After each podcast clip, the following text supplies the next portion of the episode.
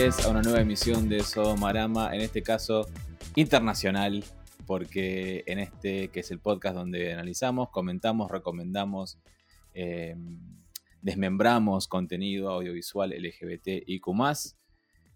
Mi nombre, Axel Frixler, y quien me acompaña directamente a mi derecha, Pablo Tawada. Más juntos que nunca, ¿eh? Estamos literalmente eh, hombro a hombro, codo a codo. En la calle codo a codo somos mucho más que dos. Nos encontramos ahora en comunicación para hablar sobre la película que vamos a hablar hoy. Vía cable coaxil. Vía cable coaxil.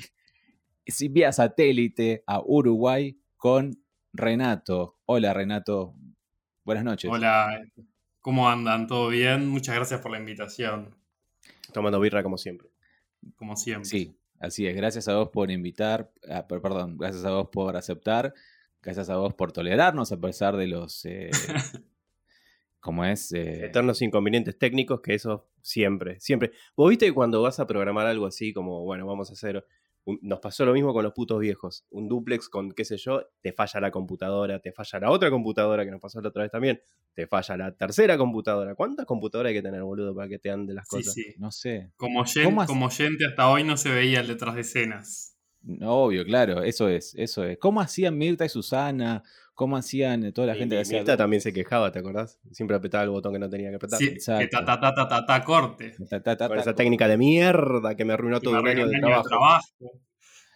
Em, los, oyentes se estarán preguntando, ¿y quién es Renato? ¿Con quién? Renato, ¿quién es? ¿Quién es? Bueno, Renato es quien maneja eh, arroba películas LGBTIQ en Instagram, que es una cuenta reciente, ¿no, Renato? ¿Hace cuánto la, creaste? Correcto, a fin de año. A fin de año, fin de 2020, o sea, una cuenta que nació en pandemia. Exactamente. Creció un montón, me parece, en poco tiempo. Y ahí, ahí estamos llegando a los 4000. Wow. Bueno, nos seguimos hace, hace ya un tiempo y la verdad intercambiamos y chateamos y hablamos un montón de cosas sobre lo que, no, lo que nos compete, que es el cine LGBTIQ más y eh, obviamente recomendamos que lo sigan. Y había algo que no habíamos tomado, había, había, algo que no habíamos tocado hasta ahora, y es algo que eh, en un vivo que vi que Renato hizo, eh, él se declaró fan de Almodóvar, entonces dije, para, hasta ahora no hablamos de Almodóvar, ese icono del cine LGBTIQ en, en español, y dije, hagamos algo. Y le dijimos a él, y vamos a hablar de quizás una de las mejores películas de Almodóvar, que es todo sobre mi madre del año 1999. Y eso es lo que vamos a hacer hoy, ¿no, Pablo? Así es. Em, película que yo le, les iba a decir antes, antes de que empecemos a grabar, es que yo la vi salteada, porque un día la estaba viendo mi vieja, a ella le gustó mucho, pero yo no la vi, no me puse a verla con ella. Entonces, de pronto aparecía yo en escena y miraba, ah, mira vos. Así que me enteré del final antes de enterarme de la historia previa, ¿no? Qué loco, o sea, sobre tu madre, o sea, estamos hablando en todo sobre, mi madre. Qué loco. Vos, Renato, ¿cuándo fue la primera vez que la viste? Bueno, yo aprovecho para comentar que yo en el 99 estaba haciendo cuentas, tendría 8 años y tenía una abuela que era como muy moderna y que me llevó al cine. Era una película que, si mal no recuerdo, era para mayores de 18 o por lo menos sí, 16 lo era. acá. Sí. Y la fui a ver cuando estaba en el cine comercial, o sea. Y eso que no pasa nada. Creo que ya me pervirtió de chico. Nada de alto voltaje, digamos. No pasa nada. sí. Todo muy bueno. Y mm, cuando la viste en ese momento, ¿qué, sentiste? ¿Qué te pareció? Obviamente, digo, con 8 o 9 años quizás no, no la procesé como la pude haber procesado después. Me recuerdo haberla visto en esos cines tipo, que acá es Cinemateca o Cine Universitario, de cine independiente, unos años después, ya adolescente, y, no sé, personalmente me voló la cabeza, pero lo vamos discutiendo. ¿Y ahí empezó tu amor por Almodóvar o ya venía de antes o después? Fue, fue ahí que creo que fue la segunda vez que justo era como estaba saliendo, o no recuerdo si hablé con ella o después La mala educación, que me agarró ya como un poquito más grande. Y, ahí empezó la pasión por Almodóvar y por el cine de autor, ¿no? Eh, después buscar a Woody, buscar a Tarantino a partir de eso también. Sí, Igual Woody Allen. No, Está canceladísimo. Claro, no podemos porque sos un pedófilo si te gusta Woody Allen. Pero volviendo al modo bar, em, cabe, o sea, lo que, lo que decíamos, lo que decía yo a Pablo antes de empezar es que yo no soy muy fan de Almodóvar, no me disgusta, pero no es algo que me atraiga nunca su, estilo. O sea, y él me decía, ¿por qué? Porque, porque cuenta siempre lo mismo. Digo, no, no, cuenta historias distintas, pero con un e, estilo único y que... ¿A vos te parece repetitivo? Claro, al ojo quizás... Eh, que, no entrenado. No entrenado parece como repetitivo, ¿no? No, es que tiene, tiene sus leitmotivs o sus. O sea, siempre va a estar la colorimetría, el rojo. Eso, mira, justo lo que le dije Axel. Eh, la marginalidad social, digo, el absurdo, digo, siempre. Lo inverosímil. La misma parte. inverosímil. Tal cual. A mí me gusta justamente eso porque me parece que es unificador, que es lo que hace un gran director, pero también entiendo que es una paleta muy específica y que no a mucha gente le gusta. O sea, por eso es, una, digo, es un director que más allá de que sea reconocido comercialmente, no ha sido un éxito en Hollywood tampoco. Claro, sigue, sigue siendo de nicho, digamos. Tiene su público y ahí, y ahí queda. Pero yo, a mí me pasa parecido a, Axel. Yo no consumí prácticamente nada de Almodóvar. De hecho, cuando, cuando vos me preguntaste qué películas vi hoy, antes de ver esta película, la única que te pude nombrar era Kika. Después nada más. Todo lo que vi lo vi así medio de reojo. Empezaste mal, empezaste mal. Ponele, sí, qué sé yo. Eh, igual me gustó, pero no, no, te puedo decir, ah, ahora quiero ver todas las películas de este director. dije, ah, ok. Pasa algo. Una cosa es que nos gustan los chicos que aparecen en las películas de Almodóvar y otra cosa es que nos gusta la película de Almodóvar. Es distinto. No, la película y también eh, todo me gustó. Por eso, la ley del deseo, yo he visto imágenes, pero no puedo decir me gustó la película. Ah, eso te iba a decir. En la cuenta, cuando hicimos una, digamos, una encuesta de cuál era la que más gustaba, que votaron como 200 personas, 100 eh, fueron por La Ley del Deseo, que no es ni por ahí la mejor película de él, pero bueno, para el que no sepa, era Antonio Banderas en todo su esplendor. En su mejor momento. ¿Año? 88, 87. Claro. Antonio en su mejor momento, onda hermoso, teniendo sexo anal, básicamente. Exacto. Eh, pero bueno, eso me lleva a la pregunta que quiero hacerte y después de última quizás también la respondo yo eh, con mi parecer. Es, em, antes de entrar a todos a mi madre, digo, ¿cuál es tu película preferida de Almodóvar? Eh, justamente todo sobre mi madre. Buenísimo. Por lejos. Bueno, yo entonces para hacer la segunda que veo está, bien, empecé, o sea, sí, continúe bien. Sí, continuaste bien. Después te digo, te dejes seguir con, Hable con ella o con eh, Mujeres al borde de, un ataque de nervios. Ahora yo les propondría, ya que así nos abocamos ya de lleno a la película, una breve sinopsis, Axel, si puedes hacerla. Dale, dale. Eh, esto es todo sobre mi madre, entonces, del año 1999. Eh, nos encontramos con Manuela, que es el personaje de Cecilia Roth. Es una argentina viviendo en España hace ya varios años que recibe un duro golpe, su hijo Esteban eh, lamentablemente muere en un accidente esperando por el autógrafo de una actriz a la salida de un teatro y eso eh, le mueve algo interiormente y hace que vuelva de Madrid a Barcelona, si no me equivoco, ¿verdad? De Barcelona, no, perdón. No, de Madrid hacia Barcelona. De, Madrid hacia Barcelona, porque ella dice que hizo el viaje primero cuando era joven de Barcelona a Madrid y luego regresa. Exacto, igual de Madrid a Barcelona para buscar al padre de su hijo que eh, con el tiempo se entera que es Lola, una, una, travesti, y ahí conoce, no solo se reencuentra con eh, personajes del pasado, sino también conoce personajes nuevos como son la hermana Rosa, el personaje de Penélope Cruz, y hay que decirlo, el mejor personaje de toda la película que es Sagrado, ¿no? Sin duda. sin duda. Em, ¿Por dónde te gustaría comenzar a hablar, eh, Renato? Eh, primero, eh, decir en términos más generales, me parece que, bueno, ¿por qué? Digo, que como digo me parece una gran película, es porque conjuga un montón de cosas que no, no es común verlos ni siquiera en un cine de Almodóvar, que es, tiene emoción lagrimógena, tiene un melodrama digno de una telenovela, pero además logra hacer una comedia que a mí me parece hilarante y la temática de la película, porque atraviesa, digo, en medio de esa melange, atraviesa temas como la muerte de un hijo, la falta de la figura paterna, eh, el virus del VIH, el Alzheimer, el travestismo, transexualidad, etcétera. Digo, me parece Con de todo. Sí, de todo. sí. Ahora, eh, la parte de comedia, yo no la, no la agarré. ¿Dónde estaba la parte de comedia? Y Por agrado, pero como un comic relief, digamos. Pero más que como, como un personaje cómico, pero no, la película no, no tiene un tinte. Yo no la encontré No, por lo menos. No es, no es una comedia, pero realmente el personaje de agrado que, que parece secundario aparece en un montón de escenas y cada vez que aparece ahí el, el guion también, no solo la actriz que, que hace de agrado, que es Sí. eh, Antonia San Juan, sino que al Sí. con el guion se ocupa de que cada segundo sea tremendamente gracioso. Perdón mi ignorancia, pero la actriz, ¿es trans o, o no? No, O sea, no, ah, y de hecho se lo, han, se lo han siempre, es un tema que siempre le preguntan a la mujer y no, no lo es. Mirá vos, em, me sorprende más eso que, Sí, que el personaje en sí. Yo la primera Sí. vez que la vi, obviamente fue hace varios años, entonces no estaba con, con la información que tengo hoy sobre, sobre toda la apareció hace poco en una película de terror española que se llama El Hoyo, pero X. Ah, ¿La está- vi yo? Está en Netflix. Y si no la vi, la quiero ver, porque a mí me encanta. Está buena, está buena. Sí, pero lo que digo es que mm, en su momento a mí me pareció tranquilamente que podía ser una, una mujer Sí, sí. trans. Eh, estoy hablando hace, no sé, 15 años cuando la vi por televisión por cable.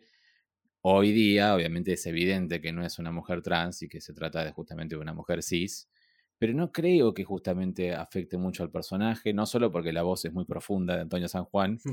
sino por todo la- la- la- la- el, el color que le pone al personaje, que tranquilamente, me, o sea, me llevó, se lo dije a Pablo cuando lo veíamos, me hizo acordar mucho a, a la serie de La Veneno, o sea, ese, ese tipo de impronta trans está en el personaje de agrado, así que eso creo que pasa, no, no creo que sea tan criticable, ¿no? No, para, yo por mi parte no, no, no lo critico para nada, ¿no? Aún No, sabiéndolo. lo, lo que sí fuer- quizás es fuerte, digo, es eh, más allá de que lo vive como su realidad, algunos comentarios, ¿no? Como eh, que no puedo con las drags, son unas mamarrachas, Sí. digo. Ah, me encantó, me hizo reír Sí. mucho eso. Si yo me lo anoté, pues es muy bueno. Tiene vari- varias de esas salidas. Digo, Y a ahora, los yo les gustan ¿no? neumáticas y bien Ah, dotadas. eso me encantó también. Pero además, es- eso también pasa en pose. eh, Eso de que a los clientes les gusta, Sí. no te, no- no te saques lo que tenés porque si no, no ganas más plata. En Pose y en Tangerine también, que, directamente las mujeres sí son, le dicen fish y, y Fish. justamente dicen que no se van a operar porque pierden una, una ¿cómo es? un recurso importante para prostituirse. Claro. Así que eso es, es, es mundial, eso es mundial y, y puede interpretarlo cualquiera, creo yo. Yo iba a decir que al final el único personaje que es. eh, a, ver si no. Quizás me equivoco, ¿eh? Miren que, que ya tomé cerveza y la vi hace poquito. Que el personaje que, que aparece en la película, que realmente es, un, es una travesti, es Lola. Y. ¿No? Sí. Y aparece poco tiempo. Y la verdad que me parece que. bastante medio flojito, me pareció. El, o, el, o el actor, no sé. Creo que había más expectativa porque en definitiva toda esa búsqueda de Cecilia Roth era de Lola y todo lo que había pasado hace 20 años y cuando aparece son pocos minutos y la verdad que a mí también me parece un poco flojo. Sí. Bien, me gusta, estemos de acuerdo. Que agre- agrego algo que el actor que hace de Lola, Tony Cantó, que ahora es diputado, ¿No? no eh, era un teatro, era un actor tipo de teatro dramático, shakespeariano. Mira vos. Y, y, terminó ahí travestido en un Almodóvar. Ahora, ¿qué, qué opinas, eh, Renato, del personaje Esteban, que es el, el que desata toda la, toda la búsqueda? Bueno, en realidad me, me quedé con gusto a poco, con, con gusto a poco, en, más que nada en términos de minutos. Eh, me parece que ¿Te parece es lindo?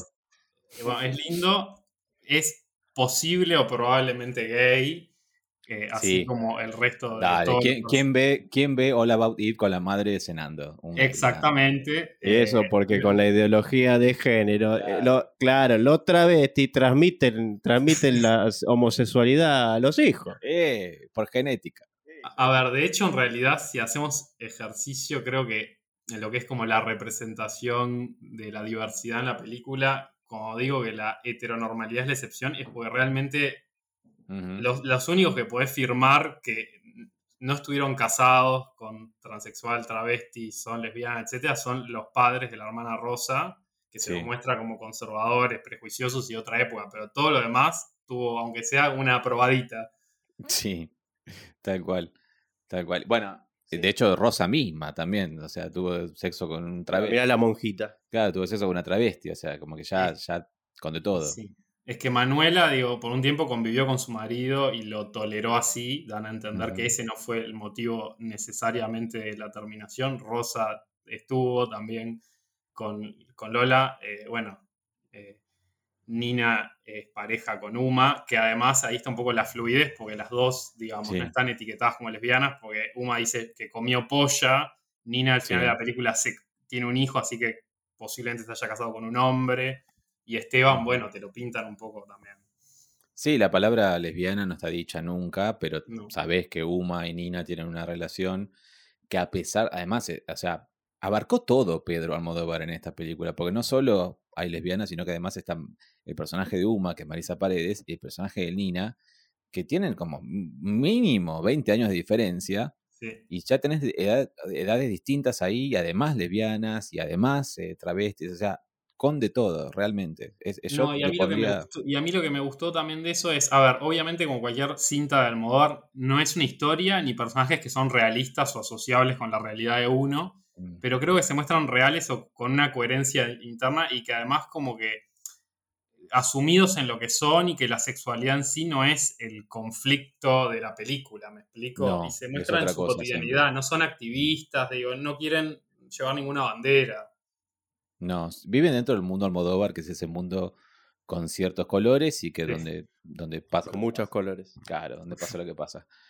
Em, ahora, otra cosa que, quería preguntarte hay evidentes conexiones con dos películas, y mejor dicho, con una película que de hecho... Eh, con dos, vos lo dijiste bien, con dos películas. Toma parte del título que es All About Eve, o Todo sobre Eva, que de hecho me encanta porque Pablo nunca la había visto, te quiero decir, Renato, nunca había visto esto. Nunca la había visto. Casi tan grave como Ciudadano Kane. No, no, no, no, no. All About Eve la vio conmigo. Ah. Pero nunca había visto todo sobre mi madre. Ah, Entonces, eso sí.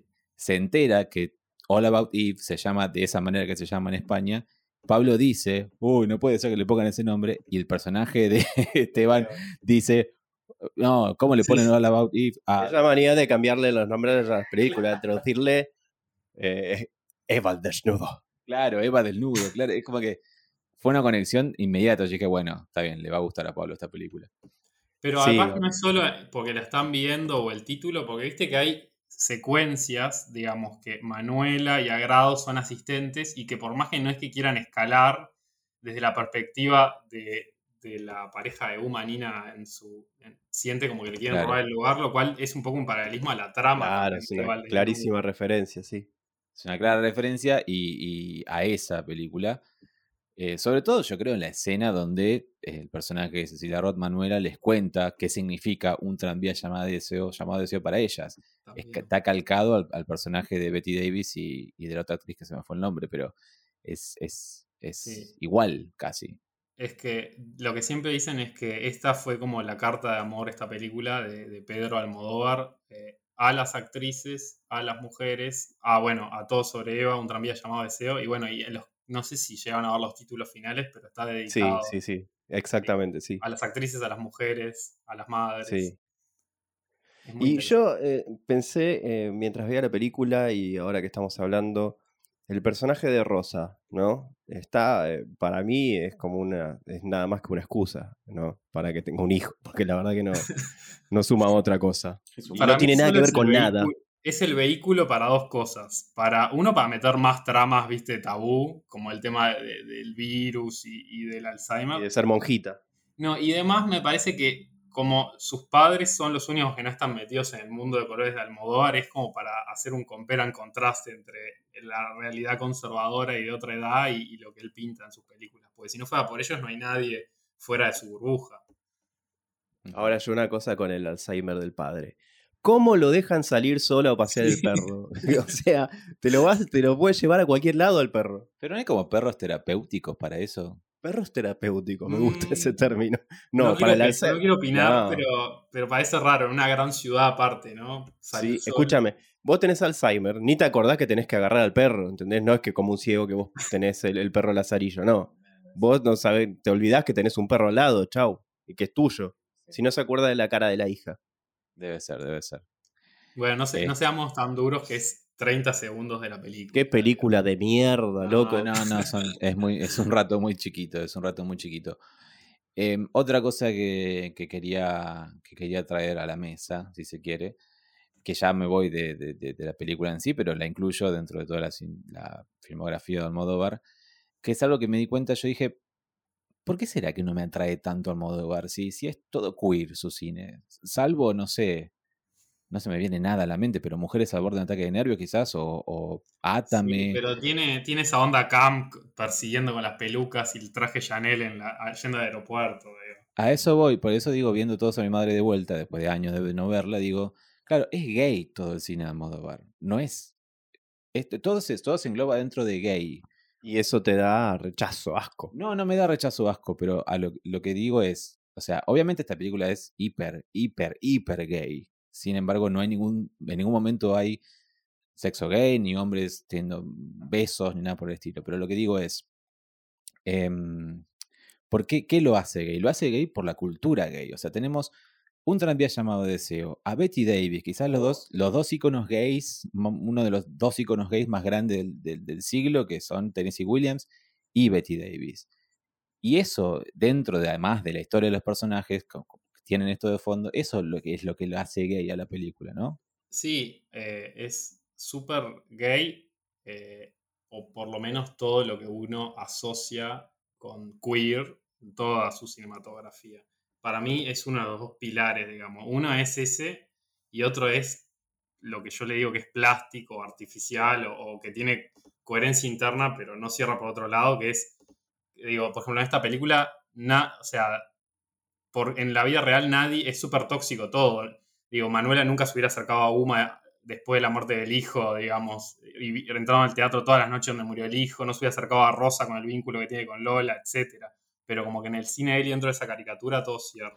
Y además, sí, es eh, justamente eso que, que mencionas, que a mí de la película, claro que es inverosímil, a eso, a eso, eso es lo que me hace un poquito de ruido, porque quizás yo, a mí el cine que me gusta tiene que tener un poco más de verosímil. Acá, que, que Manuela de pronto, de la nada, se haga amiga de Rosa y adopte a su, al hijo de esta mujer, es como que, ¿de de dónde? ¿Cómo? ¿Por qué? ¿Cuál es la motivación? ¿Cómo? Es como que no tiene mucho sentido y eso es lo único que digo, hace Bueno, ruido. no, es, ese es el eterno tema, digamos. Y esta es de las que tiene más sentido. Hay películas de Almodóvar que justamente, pienso, ta- no creo que la hayan visto, pues bastante oscura. eh, Tacones lejanos. Sí, la vi. Ah, bueno, eso no tiene sentido. Que me encanta, pero no tiene sentido. Yo la vi por Miguel Bosé, no la vi por eh, otra También. cosa. O sea, Miguel Bosé travestido cantando eh, Luz Casal, que es lo que canta, no me acuerdo. Pero Básicamente es el, el juez de un caso que además e- es drag, se acuesta con una de las tres posibles asesinas del tipo que son Sí, la primera sí, sí. mujer, su hija que es la segunda mujer y la amante que es la compañera de trabajo. sí, sí, sí. O sea, no tiene mucho sentido. Eso no tiene mucho Pero es, es, es, es como. ¿Sabes que es otra de la de la de Almodóvar que vi de, de reojo también? Así que- de casualidad.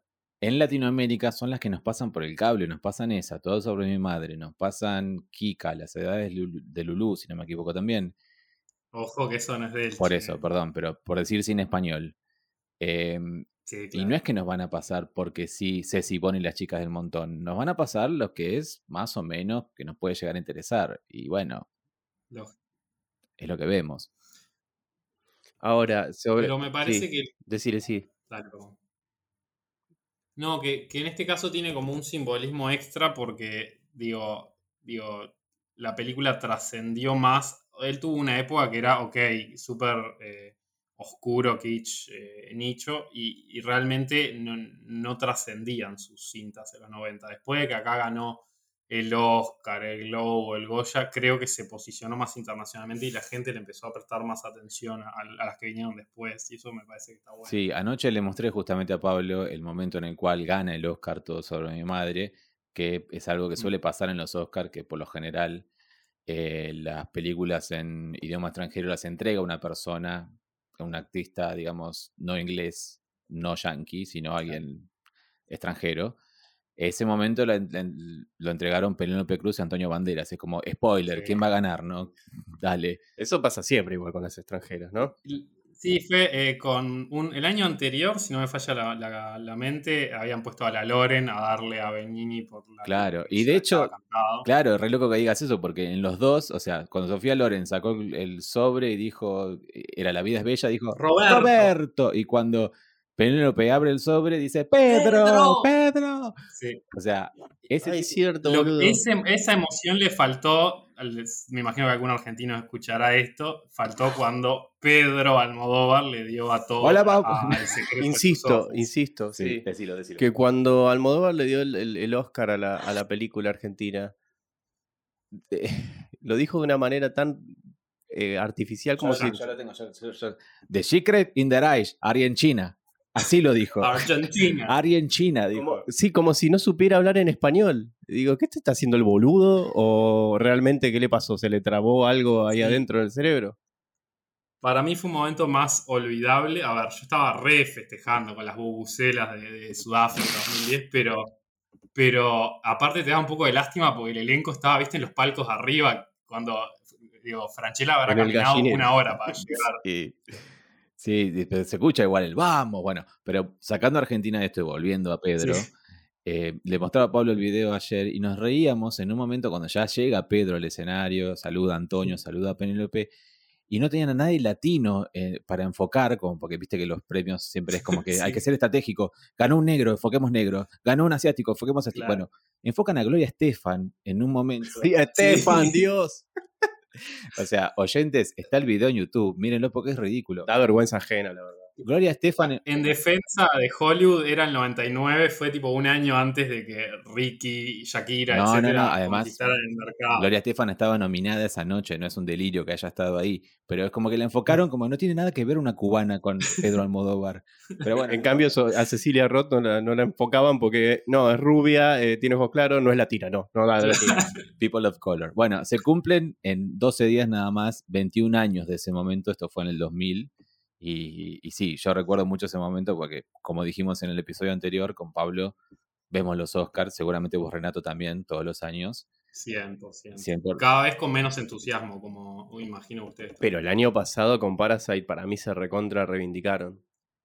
Súper, Sí. súper. Que siento que había hasta, no sé, cada vez que decían Parasite o el director lo decían los presentadores como de poca gana, ¿viste? Me parecía como... Salvo, salvo Jane. Fonda. Yo creo que Jane Fonda estaba Sí. bastante emocionada cuando dijo Parasite. Spike Lee fue el peor, me parece. Spike Lee no sabía que estaba leyendo. Dijo, cuco", No sabía que, que era la sílaba. Sí. Pero bueno, El coreano. el ese. Em, volviendo a Pedro y en los Oscars, este no fue su primer, este fue su primer Oscar, pero no fue su último, porque después ganó como mejor guion adaptado, perdón, mejor guion original por Hable con ella. Original. Exacto. Mm. Y ahí también Hable con ella no es una película para la que podríamos definir como LGBT, pero sin embargo el No. personaje del enfermero es claramente gay, ¿no? ¿Y la veo o no la veo? ¿Qué hago? Mire, mirala, pero, pero es muy particular. Es un enfermero gay que, que tiene relaciones sexuales con, con una paciente en coma, ¿no? De Uh, mujer. interesante. Algo. Eso pasa en la realidad también, lamentablemente, pero interesante. Me gusta Sí. la premisa. Lo que me lleva a mi siguiente pregunta que te quiero hacer a vos, como confeso fan de Almodóvar. Y es ¿Sos algo- gay? No, es algo que siempre me quise, es algo que quise, siempre me quise, quise debatir con alguien fan de Almodóvar, es, ¿no te parece que Almodóvar en realidad retrata mejor a las mujeres que a los varones gays? Eh, me parece que sí. Eh, él tiene. Él siempre es bastante introspectivo en sus películas, pero especialmente para la figura femenina y la figura femenina que refleja lo que en su vida real fue su madre, Claro. a quien le tuvo siempre Yo, devoción. yo lo que le dije a Pablo es, siempre es una mujer patética su protagonista. En el- en el- Sí. No en el sentido malo de patético, sino en el sentido de kitsch de lo patético, ¿no? No en esta película, me parece. No, acá no, pero en, en la mayoría, digo. En general, sí. Eh, eso fue. Esa misma pregunta se le habían hecho en el estreno de, de la película Julieta en Londres hace unos años a él, que yo me eh, cuento nomás que me metí de colado ahí, costó. Y ¿En serio? La misma película y él reconoció. Sí, eh, en el eh, British Film Institute. Era una función normal, nada más que se habían agatado las entradas y bueno, no hizo lo que pudo para entrar. Él presentaba la película y le preguntaban exactamente lo mismo. y lo que él dice es que tampoco, o sea, como que la introspección sobre su vida como hombre gay es algo que le llegó como más, más tiempo a digerir y que era más fácil ir por las figuras femeninas. Bien, yo lo vi eso, lo noté claramente en La mala educación, película que vi en el cine. Em, y noté que estaba todo contado como de una distancia, más allá de cómo se llevó con Gaga Sabenal, que sé que se llevó muy mal y que tuvo una relación muy mala y que no le gustó filmar la película. Eh, esa es como la única película netamente sobre varones gays que hizo hasta Dolor y Gloria. Dolor y Gloria. Claro. Y creo que Dolor y Gloria con banderas y es Baraglia y la verdad es, es una película muy buena sobre, más que nada, no sobre ser gay, sino sobre ser gay, viejo y estar deprimido, ¿no? Sí, la, sexualidad es como algo bastante secundario en minutos y en, en la trama, o sea, es más eh, como que llega hasta acá solo, digamos. Eh, igual lo que me pareció muy bueno de esa película, más que los protagonistas, es las escenas como del despertar sexual en un pueblito, viendo al muchacho bañándose, y hacer esa como paralelismo con, como con el calor de él viendo al muchacho desnudo, me pareció que estaba bueno, pero no es central en la película. No, no, no, no. No, de hecho hasta, tiene esas cosas. Vos decís, bueno, voy a ver una película distinta donde Banderas está viejo, donde eh, pasa lo que pasa, y tenés esos flashbacks, después te enterás qué consisten esos flashbacks, que no los voy a spoilear, pero eh, te distraes con cosas de Almodóvar como los colores, la Rosalía haciendo un cameo y cantando en un momento, o sea, es como que no, no pierde su impronta a pesar de tener una película que se ve que es muy personal. Sí, sí, para mí es introspección pura por lo que dicen. De hecho, la casa de, si no me falla la memoria, la casa del personaje de, de protagonista es la casa de Almodóvar en la vida real en Madrid. Ah, mira vos. A ese nivel de, autobiográfico. Lo filmó en su living. Ahora volviendo a, la película que nos compete. Em, yo digo, la, porque la búsqueda de, Manuela se inicia eh, a, través de la donación de órganos, ¿no? Porque ella trabaja eh, en esa área en un hospital. Entonces ella busca a su hijo a través de, encontrar dónde quedaron sus órganos, a qué, a qué pacientes fueron. Eso se pierde instantáneamente, porque eso cuánto dura? Dos escenas, es como que me parece que la película iba, eh, debería, o no sé cuál era la premisa, pero quizás iba a profundizar sobre ese tema, que hubiera sido muy interesante, y después se va a otro lado que no tiene nada que ver. La búsqueda ya pasa por el padre y el hecho de que el padre sea trans. Claro. Me parece que eso, eh, eso también es típico de las películas de, varios directores, entre ellos Almodóvar y, y, el que no quieren que nombre a Woody Allen, que es, son películas que son difíciles, digamos. Si vos decís cuál es la premisa sin spoilear, es difícil porque en realidad la premisa es eso y así te lo muestran en el tráiler, pero como decís vos, son eso de fui tras el corazón de mi hijo eh, o eh, hace 17 años hice este trayecto y ahora busco a su padre, dura 8 minutos y después es como que me parece que la película es, ok, llego a Barcelona y me encuentro con todo este circo, este teatro de revista. Y además es, llego a Barcelona, me encuentro con este circo y es como lo más natural del mundo. Pará, no era que estabas haciendo este duelo tan tremendo y que te llevaba a todo esto y de pronto, ah, sí, ahora hoy soy actriz. Hoy me, me pintó ser actriz. Ah, y otra cosa no había director de casting, nada. Y era el, que, el primero que entraba eh, hacía el papel. No había suplente, no había nada. Era como que. Eh, bueno, ese es el guiño a Eva al desnudo. Claro, claro, claro. Es el, Eva al desnudo. Eva al desnudo. Me parece que es cierto que es bastante inverosímil toda la secuencia en sí. Yo con lo que me quedo de la película y por lo que le pongo desde ya cinco puntos o cinco sodomitas o lo que sea, es el guion. Pocas veces alguien, o sea, uno dice, hay una película que tiene buen guion y a veces como que no te acordás o, no estás atento, pero acá realmente cuando salís de una película y te quedaste con varias frases y no solo del agrado, me parece que eso es muy Sí, no solo de agrado. Yo la de agrado la conocía, eh, o sea, obviamente ya la había visto como dije, pero eh, cuando agrado le cuenta al personaje de Uma y le dice, su pasado de camionero y que después dejé el camión y me hice puta. Es como que... el textual es, de, joven fui camionero, en París junto, justo antes de ponerme las tetas. Luego dejé el camión y me hice puta. pero lo mejor de eso es que, ¿qué responde el personaje en Marisa Paredes? Como, qué linda historia. Como no, dice en ningún momento, qué horror, no, qué linda historia. Eso, y después. No, pero fuera de la comedia tiene, por ejemplo, eh, Uma dice cosas, el éxito no tiene sabor ni olor, y cuando te acostumbras es como si no existiera. En el medio de la nada, sí, pero me parece como que quedas pensando. No, y también cuando imágenes muy lindas, o sea, no solo el hecho de que la primera imagen que vi, yo te, digo, cuando tenía, no sé, 13, 12, vi a Cecilia Roth adelante de la imagen gigante de Marisa Paredes, y ahí me, me, sentí atraído por eso, ¿qué es esto?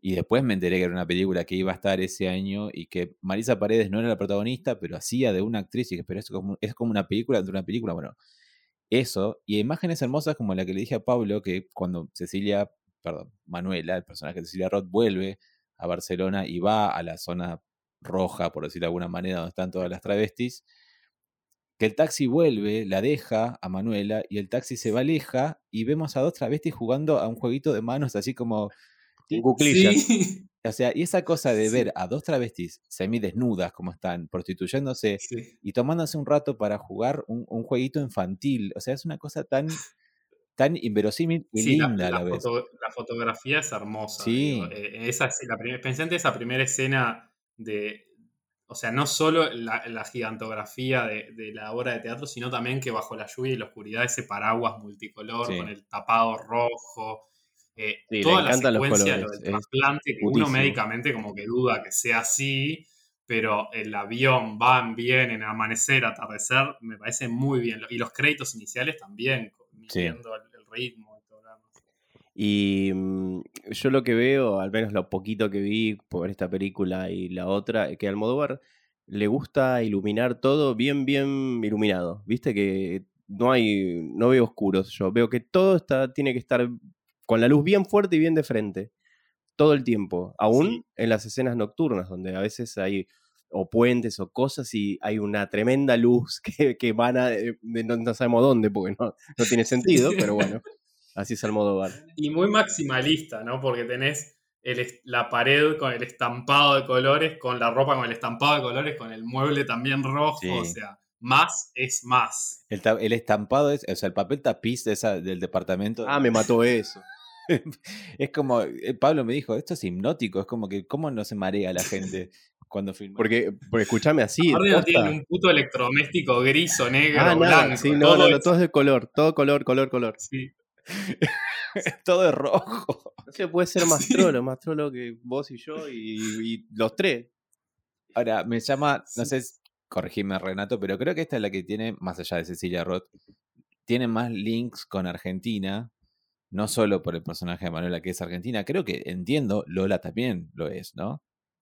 Sí, eh, los dos personajes son argentinos. Y otra cosa que estaba leyendo, dije, no lo sabía, y sí sabía la anécdota, pero no sabía que eso estaba basado en eso, que es cuando Agrado, em, como es, em, pone a contar, se pone a contar su vida porque se suspende la función, en realidad es un homenaje a algo que pasó en la vida real con Blanca Podestá, una de las primeras actrices argentinas, que se cortó la luz, si no me equivoco, en el teatro, en un teatro acá de Buenos Aires, y Blanca Podestá dijo, bueno, no se va a hacer la obra, pero si quieren, les devolvemos la entrada o se quedan y escuchan mi vida, ¿no? Es así. Sí, aparentemente está eh, basado en eso. Eh, también lo había, lo había escuchado. Ah, y a mí me parecía inverosímil, pero no, parece, pasan esas cosas. Pasó, pasó, pasó y con una gran actriz Argentina. Entonces digo, a lo que voy con que, digo, tiene muchos links con Argentina, es como que por primera vez es, es que eh, sentí como una conexión con el cine Almodóvar por esta película, por ese sentido, nada más. Y por eso dije, bueno, voy a verla. Más allá de que el, eh, o sea, el acento de Cecilia no es muy rioplatense que digamos, y lo entiendo. Siempre es extraño, siempre. Es, es una cosa extraña que dice... Hijo.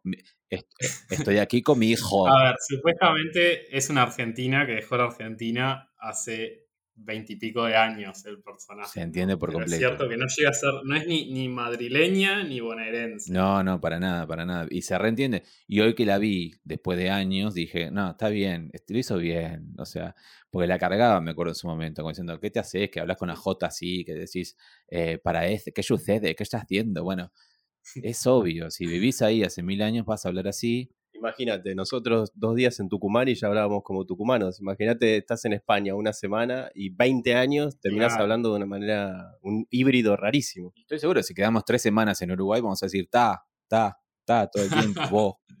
Y, y Oh, pila, ta. como dice Renato, pila. Pila. Me encanta. Pila. sí. Almodóvar lo quiero pila. No, Y otra cosa, Bueno, es- una es la- sí, decime. sí, dale. No, dale. Que la- una cosa que a mí me quedó también haciendo un poquito de ruido es la mamá de Rosa, que parecía con- tan conservadora y qué sé yo, y que Rosa tenía miedo de hablar del tema del embarazo y por eso se va a vivir, hasta toma esa decisión de irse a vivir Sí. con, con Manuela. Una desconocida. Finalmente, cuando se entera, lo- parece que lo toma como si nada, como está más preocupada por el, por el bebé y que todo esté bien, y es parece re buena onda al final la madre, no entiendo esa parte. A ver, me parece que es. eh, Me parece que hay un poco, o sea, conservadora, pero con cierto gesto de humanidad, ¿no? Porque tiene a cargo su nieto, que después le da la paranoia. Y a su esposo, es como que al final es re buena la vieja. No, me parece que sí, nada más que contrasta con toda esa realidad donde, digo, su hija, que, que en teoría fue haber sido criada en el colegio católico, etcétera, etcétera, se encama con Lola. Eso es lo que me parece que le choca. Sí, esta escena que Pero dice, su conservadurismo es razonable que le choque. esa mujer es su padre. ¿No? Exacto. Esa mujer alta que está ahí maquillada, ese es su padre. sí, exacto. Y, y para, y otra, ¿cómo puede ser entonces que viene la mujer esta, eh, que no me acuerdo el nombre del personaje, la mamá de Rosa, em, y de pronto La mamá de Rosa. Manuela termina secuestrando al bebé porque Rosa era muy mala, es una cosa muy tiradísima de los pelos. a mí me gustó. Es como que A ver, actuó con, o sea, A ver, yo asumo que Lola, al igual que, eh, o sea, Lola está muriendo supuestamente, o sea que supuestamente se va a quedar sin figura materna y paterna y que le quedan los abuelos o la abuela que no está dispuesta. Entonces ahí se lo lleva a la Hollywood, donde legalmente no queda muy claro cómo puede viajar con un niño que no es de ella, etcétera, Sí. pero bueno. Obviamos el detalle. Obviamos ese detalle, digo que solamente lo que querían contar es que se va de Barcelona a Madrid con un hijo de Lola y después, años después, vuelve a irse de Barcelona a Madrid con un hijo de Lola. Creo que es eso, como que quiere cerrar, eh, saludando. Quiere repetir la historia más que Claro, cerrar. quiere cerrar Sí. al inicio saludando el inicio, o sea, desde el fin. Creo que es eso, ¿no? Y que las dos le ponen, lo interesante también es que las dos le ponen Esteban a hijos pese a Claro, que, o sea, sí. Ahora, pese a todo, ¿no?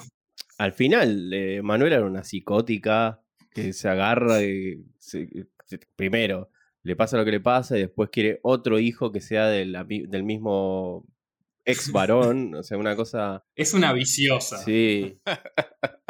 Y así cerramos porque nos quedan pocos minutos para que se termine nuestro límite de, de grabación. Es verdad, es verdad, no podemos estar todo el tiempo, Renato, pero estaríamos una hora y media hablando de esta película porque la verdad, eh, primero estamos ebrios y segundo nos, no- nos movilizó bastante pa- como para hablar. O sea, como apenas terminó empezamos a hablar y después, eh, bueno, entonces eso significa que hay mucho para contar. Pero, Bueno, ¿cuántos sodomitas lleva? y yo le pondría cinco, pero no, pero considerando que es como la mejor película Almodóvar para poder ver, o sea, cerrada. Y la seguiría, y te digo a vos, Pablo, con eh, Dolor y Gloria. Bueno, te voy a seguir el consejo. Yo le pongo cuatro porque no soy tan generoso como Axel y, y Vale. creo que las cosas que, que- que me hicieron ruido ya las dije. Creo que por esa, por esas razones que le pongo cuatro. Y siendo la primera película que veo completa de Almodóvar, puedo decir que es una película que voy a recordar y que, y que me va a quedar en la memoria. Es como Al- Almodóvar for Dummies, ¿no? Claro. Como que, One on one. claro, como ABC of Almodóvar. Vos, cinco, ya lo dijiste. 5 sobre 5. Y si hubiera seis le pondrías seis, si hubiera diez le pondrías diez. Exactamente. Bueno, muchísimas gracias Renato, la verdad, eh, por tu tiempo. Esto es un sábado a las 2 de la mañana. La verdad apreciamos mucho que, que te hayas dedicado a, a bancarnos. A ustedes, un placer. Y que se repita. Se va a repetir sin ninguna duda, así que te mandamos un beso, un abrazo y, y bueno, seguiremos en la próxima. Otro desde acá. Muchas gracias. Beso. Y a todos los oyentes, sigan, sigan llamándonos, porque nos han llamado. Eh, sigan escribiéndonos, sigan chateándonos, haciendo todo, eh, porque todo lo escuchamos y lo tenemos en cuenta. Y todo lo anotamos en nuestro cuadernito. Que ya saben, tiene como. Pero que no lo llame el japonés ese medio extraño de la vez pasada. me dejó de hablar el japonés. Yo creo que me escuchó. Se enojó. Sí, me escuchó y, se y entendió que, que me estoy riendo de él. Perdón, si me escuchás José, japonés, chino, eh, volveme a escribir, me divertía mucho. Em, gracias, gracias por escuchar y les mandamos un beso enorme. Hasta luego.